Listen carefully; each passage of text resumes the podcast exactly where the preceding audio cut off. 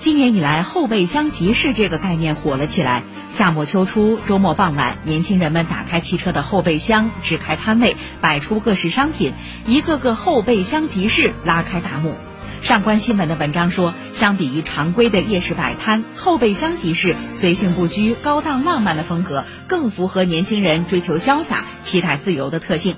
不过，抛开热闹的氛围，部分摊主无证经营，食品安全、产品质量等都难以保障。不仅如此，违规占道、垃圾遍地等城市管理问题也日益显露。有分析说，后备箱集市只有和新业态结合，才能孵化出更多商业形态。